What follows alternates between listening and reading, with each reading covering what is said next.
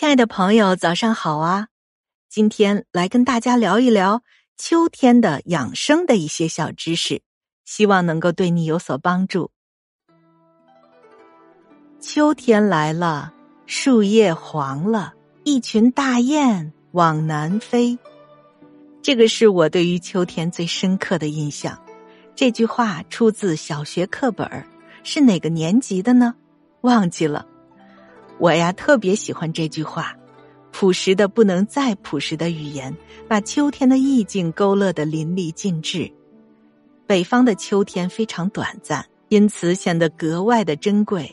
比如说北京啊，秋天是北京最美丽的季节，天天都是那么秋高气爽，也是我本人最喜欢的季节。今天我们就来聊一聊关于秋天的养生知识。第一个小知识：秋天。不要过度悲伤。很多朋友都知道，悲伤肺，肺对应的情志就是悲伤，悲伤过度就会伤你的肺气。秋天本来就是一个消杀的季节，秋天秋风秋雨愁煞人，此时你在悲悲戚戚的像林黛玉一样，无异于雪上加霜，很容易伤你的肺气。在古代，秋天是一个残酷无情的季节，所以古时候行刑一般都是会选择秋后问斩，还有两个人之间的恩怨也会选择秋后算账，这都是对应了秋天这种肃杀之气。第二点呢，就是秋天呢，咱们不要过早的把自己就给捂得严严实实的，要适当的秋冻。有句俗语叫“春捂秋冻”，那这个秋冻它又有什么道理呢？因为秋天我们的气血都要往里收了，如果这个时候把自己捂得严严实实的，那我们的毛孔一受热就会处于张开的状态，不利于气血往回收。所以加衣服呢要慢一点儿，让身体有一个适应的过程，让气血慢慢的往回收，就像是树叶儿。要一片一片的落下来。至于这个度呢，我的朋友，你要掌握好尺度，依据你自己身体的情况去操作。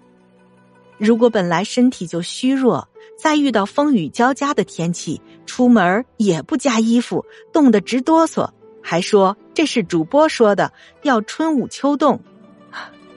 如果这样啊，那我可就是犯了错误了。第三个小知识：夏天可以睡晚一点秋天就不要了。秋天呐，要早睡早起。《黄帝内经》里面关于睡眠养生早就说了，夏天可以晚点睡，早点起；到了秋天，就应该早点睡，早点起了。熬夜的危害大家都知道了，在这儿我也不再啰嗦。所以，那些夏天由于天气炎热喜欢吃夜宵熬夜的人要注意了。秋天呐，这个习惯就要改一改，晚上最迟不要超过十一点就要入睡哦。第四点，秋天呢就不要像夏天那样剧烈的运动出大汗了。夏天是唯一一个可以出汗的季节，夏天就是要发散，只有发散才能去掉我们身体里面的寒湿。所以夏天多运动一点多出一点汗，有利无害。发散了一个夏天，到了秋天就要收了，不然再发散下去，身体会吃不消。秋收秋收，不仅仅是田地里的谷物，我们的身体也应该要收。所以秋天要选择一些比较平和的运动，比如说舒缓的有氧运动啊，太极呀、瑜伽呀、站桩啊等等。第五个，秋天不要盲目的贴秋膘，因为夏天我们的气血都浮在外面，脾胃的气血就很虚弱，就不太有食欲。而到了秋天，气血开始往里收了，这个时候脾胃的气血开始旺起来了，胃口开始打开了。而一个夏天发散的多了，也需要补一补，这个时候贴秋膘也很容易被身体吸收。但是。凡事都怕但是，但是并不是所有人都适合贴秋膘，补进去的是气血，补不进去的就是垃圾。如果你的脾胃很虚弱，就算你花了很多钱吃了很多补品，补进去的你也吸收不了。中医上管这个叫虚不受补。很遗憾，在这个时代，有很多人都是有一点虚不受补。如果你身体本身并不虚，那么也就没有必要贴秋膘。我个人倒是觉得啊，咱们现代人几乎都有一点营养过剩，不需要特别的去贴秋膘。第六个小知识：秋天应该适当的吃一些酸味儿的食物。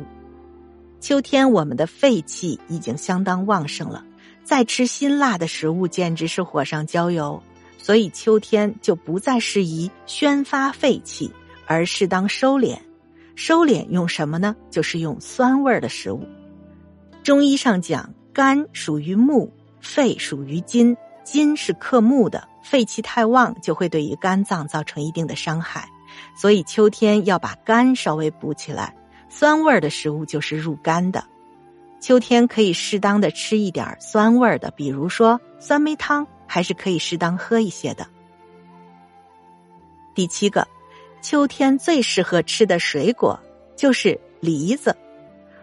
梨子是秋天最应该吃的水果，其他的季节最好都不要吃，因为中医上说梨是属于滋阴润肺，最能够对付秋燥。